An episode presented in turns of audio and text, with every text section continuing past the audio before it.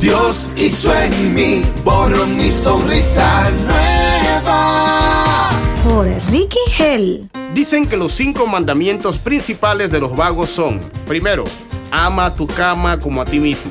Segundo, el trabajo es sagrado, no lo toques.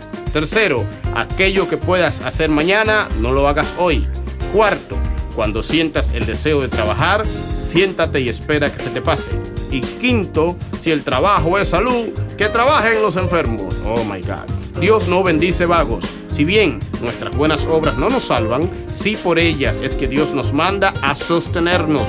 El que no trabaja, que tampoco coma, dice la Biblia. Ningún vago ha llegado lejos. Y si Dios, que es Dios, trabajó seis días para hacer el mundo, ¿qué nos espera a nosotros? Dios hizo en mí borrón y sonrisa nueva.